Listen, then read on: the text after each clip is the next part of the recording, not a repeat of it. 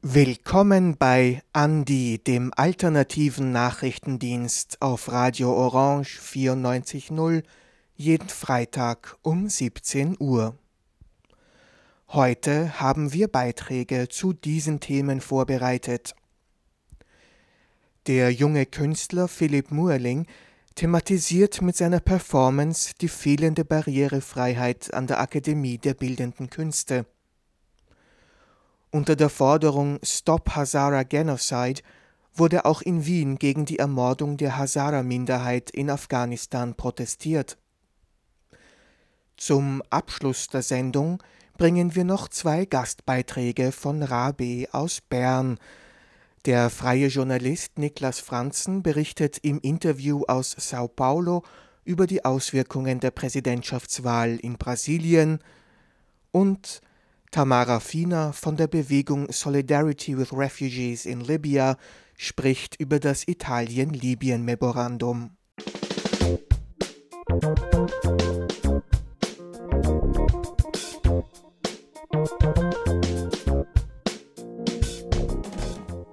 Philipp Mühling studiert an der Akademie der Bildenden Künste in Wien und arbeitet dort an verschiedenen Kunstprojekten in den Bereichen bildende und darstellende Kunst. Dabei sitzt er im Rollstuhl und ist somit der erste und bisher einzige Rollstuhlfahrende Künstler und Student an dieser Universität. Seine Arbeiten werden ihm dadurch sehr erschwert, vor allem weil die Universität seines Erachtens nach nicht sehr inklusiv agiert. So muss er etwa durch einen Hintereingang auf kompliziertem Wege in das Gebäude gelangen. Der Haupteingang besteht aus 14 Stufen, die für den jungen Künstler unüberwindbare Hürden darstellen. Daran hat sich auch nach einer dreieinhalb Jahre langen Sanierung des Gebäudes nichts verändert.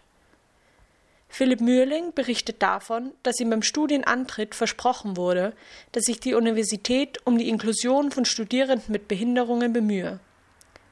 Nach den Sanierungsarbeiten im Umfang von 70 Millionen Euro hat sich jedoch weder beim Eingang noch im Gebäude etwas getan.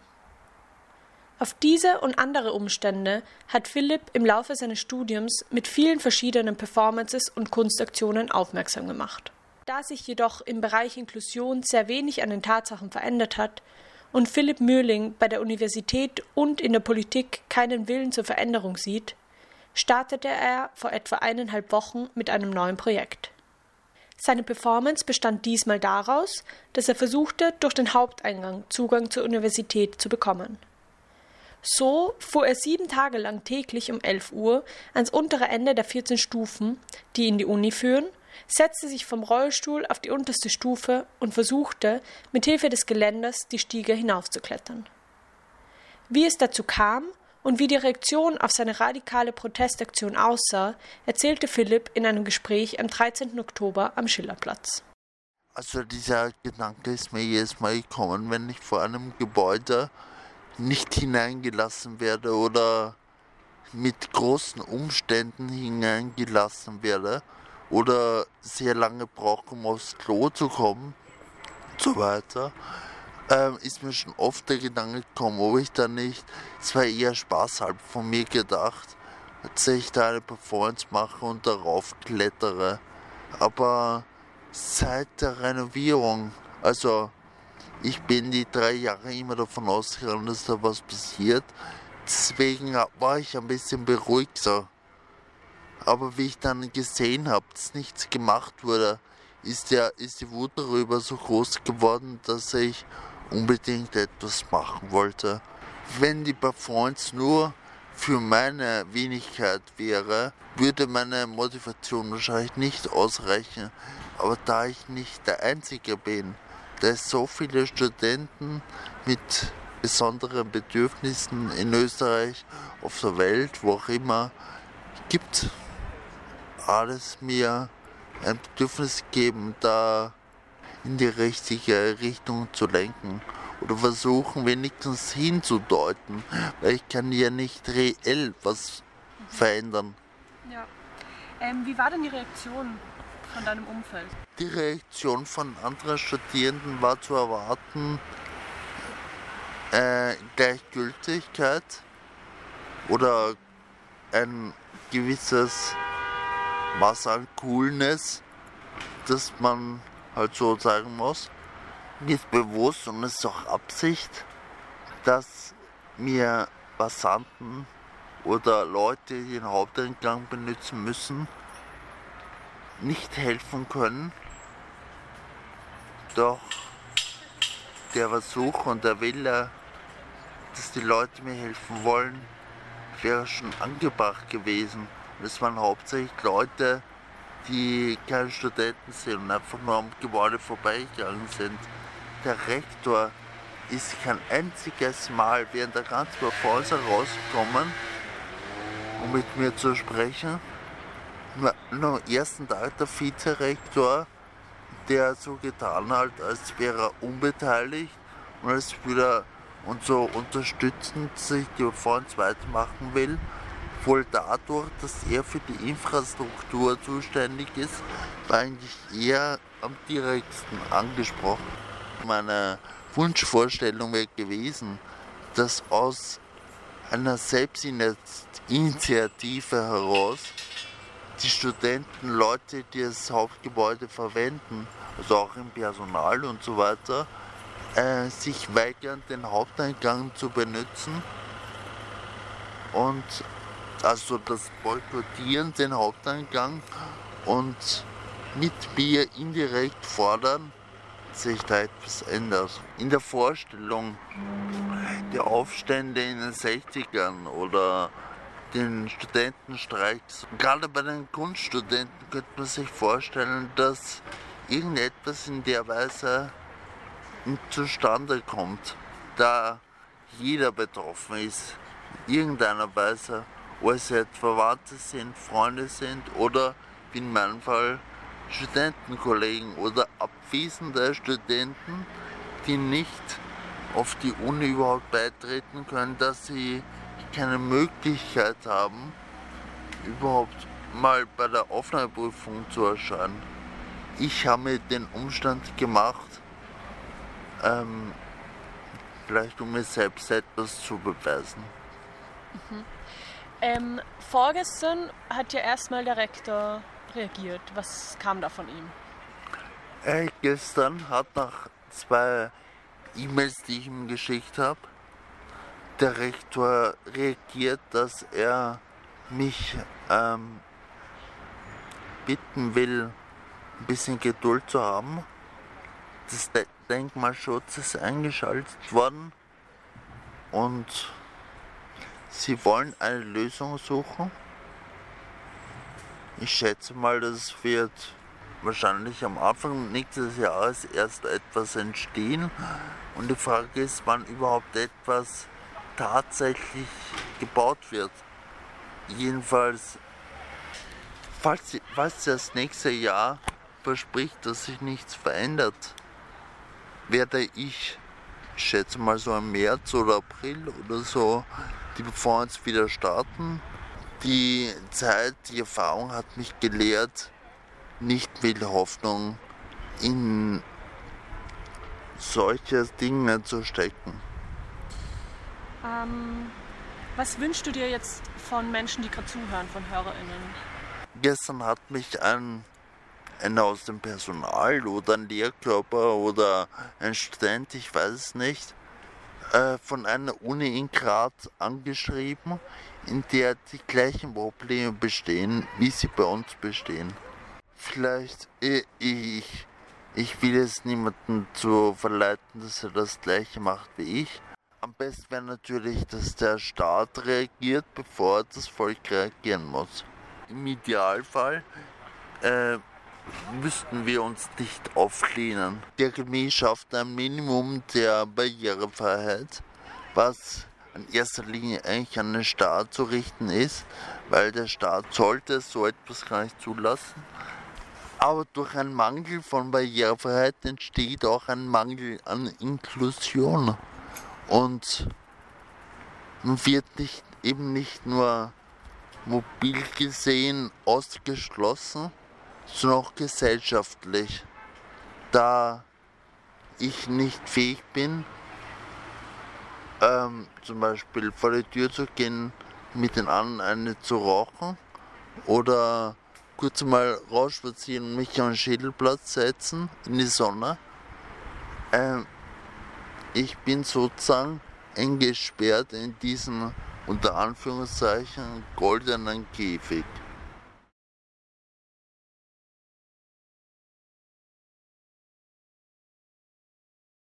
Danke an Philipp Möhling für dieses interessante Gespräch. In Österreich studieren neben ihm insgesamt etwa 39.000 Menschen mit Behinderungen, die allesamt mit ähnlichen Dingen konfrontiert sind wie er. Das Thema Inklusion und Barrierefreiheit wird also hoffentlich auch in Zukunft noch eine große Rolle spielen. Dieser Beitrag wurde gestaltet von Terra Hinterleitner.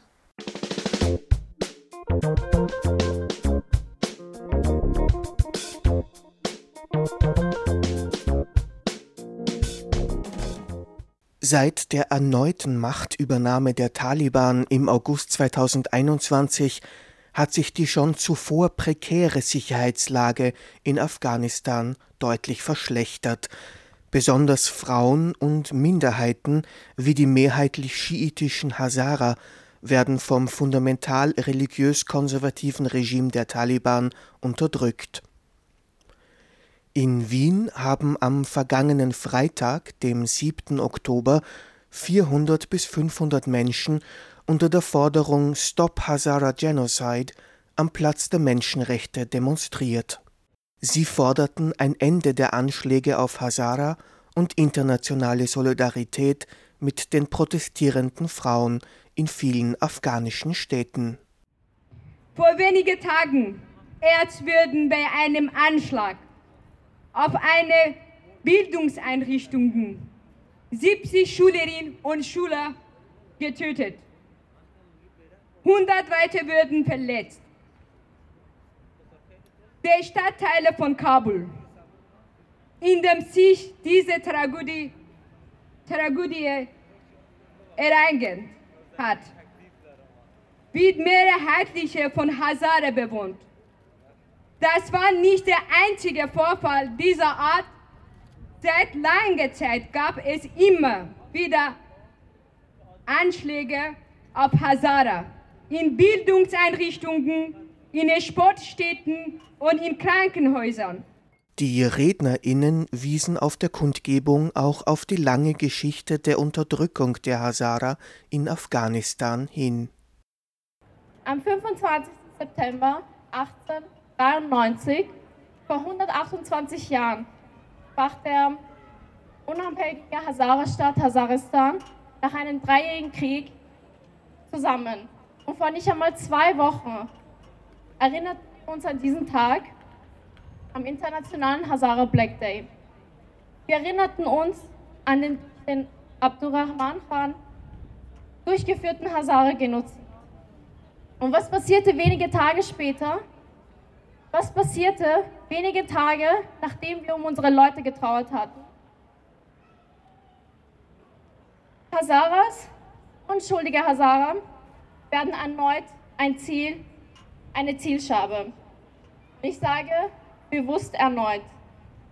Am 30. September 2022 verliert Kabul im, High, im Higher Education Center zahlreiche Schülerinnen, Schüler Töchter und Söhne, aber vor allem Hazara ihr Leben. Sigrid Spenger von der NGO SOS Balkanroute kritisierte auf der Kundgebung die Verhandlungsbereitschaft westlicher Staaten mit dem Taliban-Regime. Damals haben bereits einzelne Staaten in Europa begonnen, mit den Taliban Verhandlungen zu führen. Sie haben ihre Gespräche mit den Terroristen damit gerechtfertigt, indem sie uns sagten, verhandeln ist besser als nichts zu tun. Die Taliban haben damals den westlichen Staaten, vor allem den europäischen, zugesagt, die Menschenrechte und die Frauenrechte zu achten und die Mädchen und jungen Frauen weiterhin in Bildungseinrichtungen gehen zu lassen und Politikerinnen im Westen haben ihnen geglaubt. Mehr als das.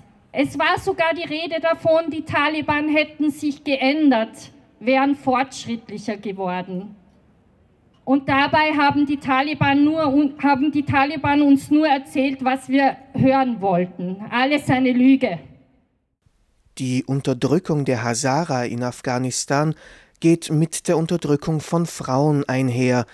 Auf der Kundgebung am Platz der Menschenrechte forderten die Rednerinnen mehr Einsatz der internationalen Gemeinschaft gegen das Regime der Taliban. Das Ziel von Taliban, von IS, ist es, die Generation der Hazara zu vernichten. Wir fordern die Menschenrechtsorganisationen und die Vereinten Nationen auf sich gegen den Völkermord an den Hazara zu stellen und die Verfügung zu beenden. Es ist kein Zufall, dass als Ziel von Anschlägen Bildungseinrichtungen und Schulen gewählt werden. Die Taliban haben Angst vor Bildung, vor allem vor der Bildung von Mädchen und Frauen. Bildung ist ein wichtiger Schritt in Richtung Selbstbestimmtheit und Freiheit für Frauen. Das wollen die Taliban in ihrer Politik der Unterdrückung und Versklavung natürlich verhindern. Dieser Beitrag wurde gestaltet von Stefan Resch und enthält Aufnahmen von Gerhard Kettler.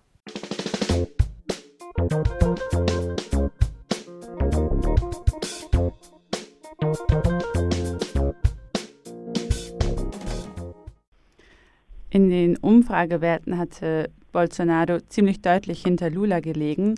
Äh, nun kommt Bolsonaro aber trotzdem auf 43 Prozent der Stimmen. Dies kann man auch als Erfolg für die rechtsextreme Bolsonaro-Regierung werten. Äh, wie können Sie das erklären?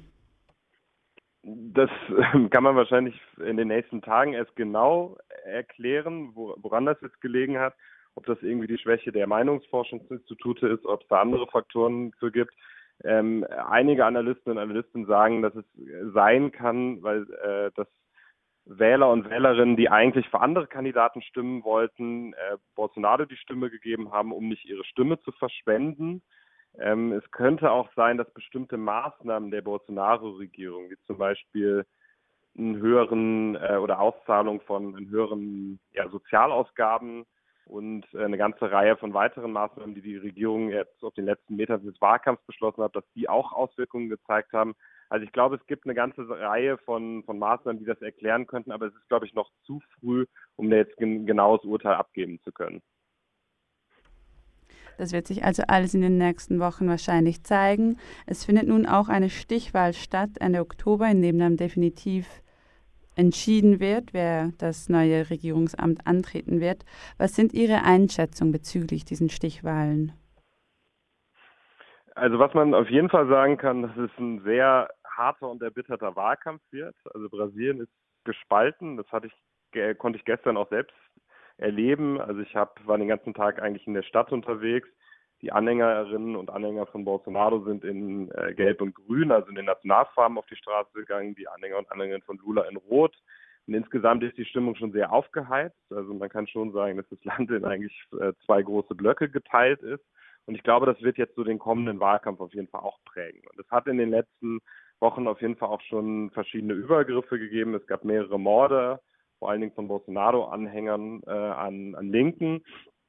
Ähm, und jetzt für die, für die, genau für die Stichwahl, also Lula wird auf jeden Fall alles dran setzen, natürlich die Wahl zu gewinnen. Er wird alles daran setzen, sich auch die Stimmen der Wähler und Wählerinnen äh, zu holen, die nicht in der ersten Runde für ihn gestimmt haben. Äh, es, gab noch äh, drei, zwei weitere Kandidaten und Kandidatinnen, die eigentlich äh, relativ aussichtsreich erstmal in den Umfragen waren. Die waren auch ziemlich, äh, die waren auch ziemlich, äh, lagen ziemlich weit hinten, aber trotzdem wurden denen äh, äh, einige Chancen ausgerechnet. Und jetzt sieht es wahrscheinlich so aus, dass sowohl der Mitte-Links-Kandidat Ciro Gomez und auch die eher konservative Kandidatin Simone Tege wahrscheinlich in den nächsten äh, Tagen ihre Wahlempfehlung für Lula aussprechen werden. Und das könnte dann wirklich das Zündbein an der Waage sein und das könnte wirklich sein, dass Lula dann die Stichwahl gewinnt. Aber ich würde trotzdem nochmal zur Zurückhaltung aufrufen. Also mit den Prognosen, das hat sich gestern auch gezeigt, muss man sehr vorsichtig umgehen.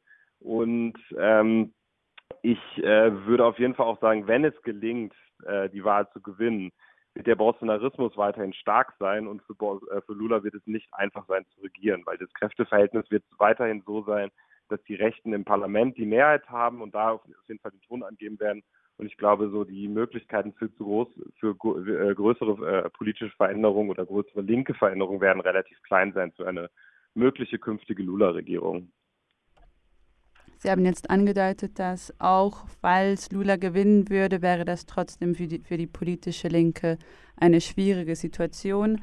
Gehen wir jetzt aber mal vom Schlimmeren aus, nämlich dass Bolsonaro trotzdem die Wahl gewinnen würde. Was für eine Politik würde da Brasilien in den nächsten Jahren erwarten?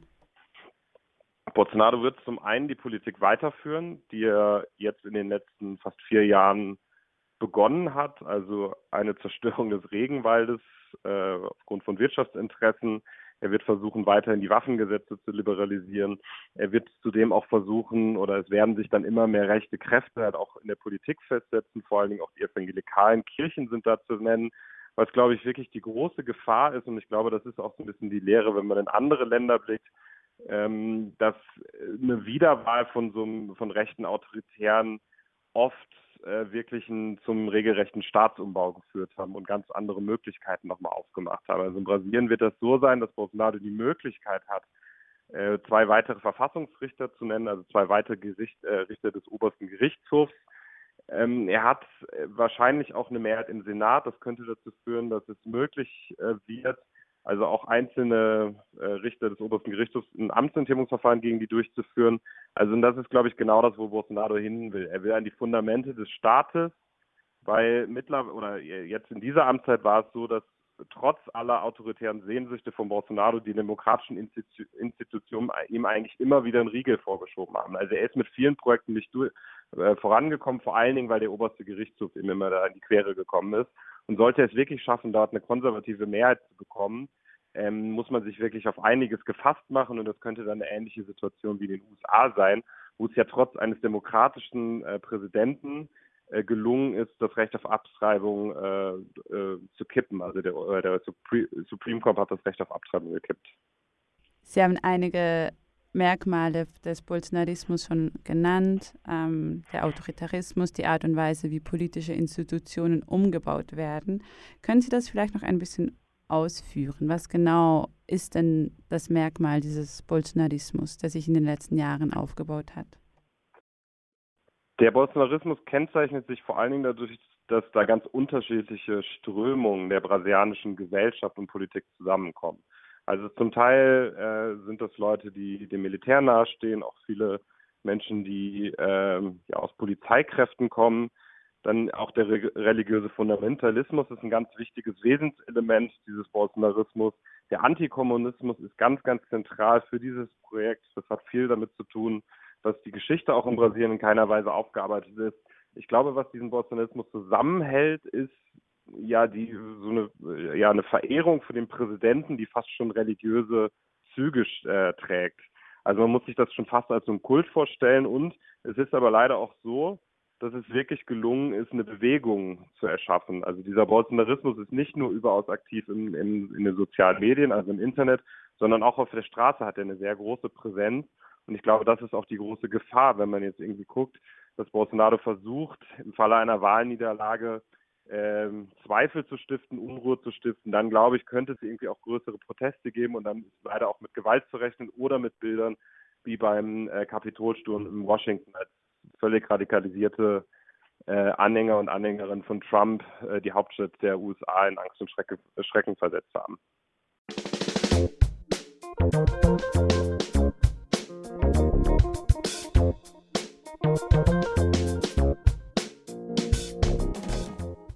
Über 2000 Personen sind letztes Jahr bei ihrer Flucht über das Mittelmeer gestorben. Dieses Jahr werden es voraussichtlich noch mehr sein, die die Überfahrt nicht überleben. Doch statt sicherer Fluchtwege lautet die Devise Europas Abschottung.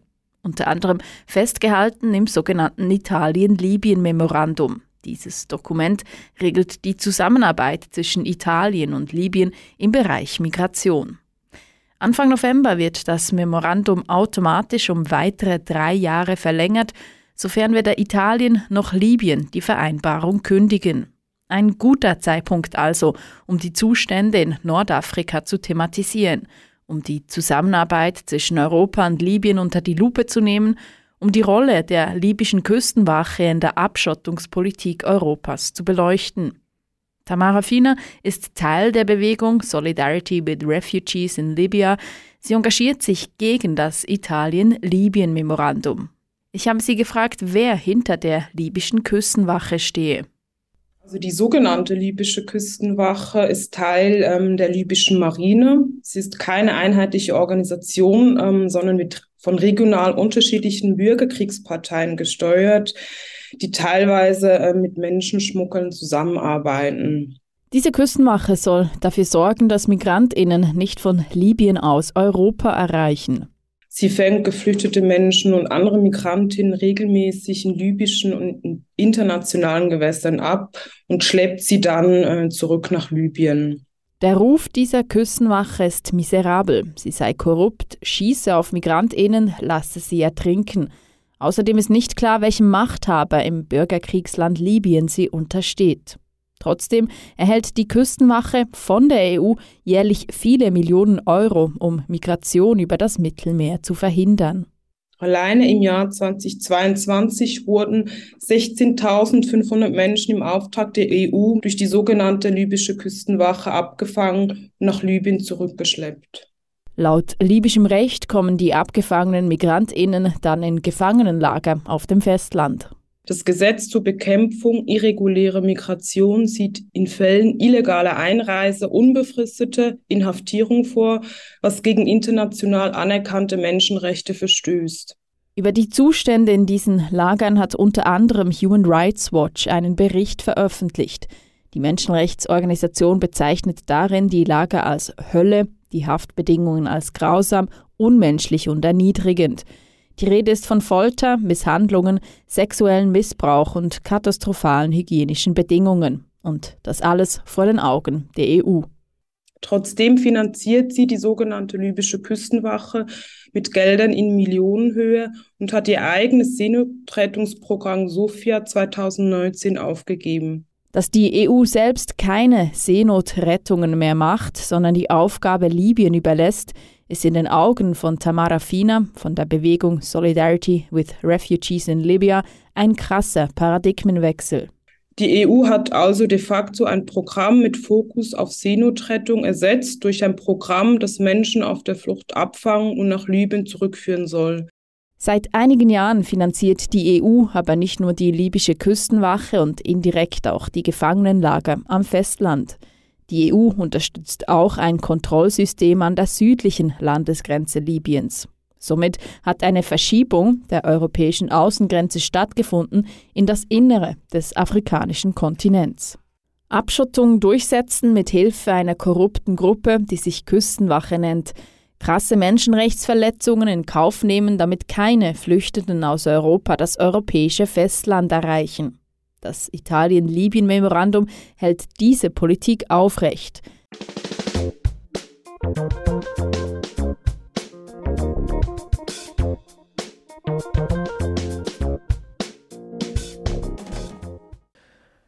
Das war Andi, der alternative Nachrichtendienst auf Radio Orange für. Äh, das war Andi, der alternative Nachrichtendienst auf Radio Orange vom 14. Oktober 2022. Die nächste Ausgabe von Andi gibt es am kommenden Freitag um 17 Uhr wieder hier auf Orange 94.0 zu hören. Alle Sendungen gibt es auch online zum Nachhören auf cba.fro.at unter Andi Nachrichten. Vielen Dank fürs Zuhören und auf Wiederhören. Don't, don't, don't.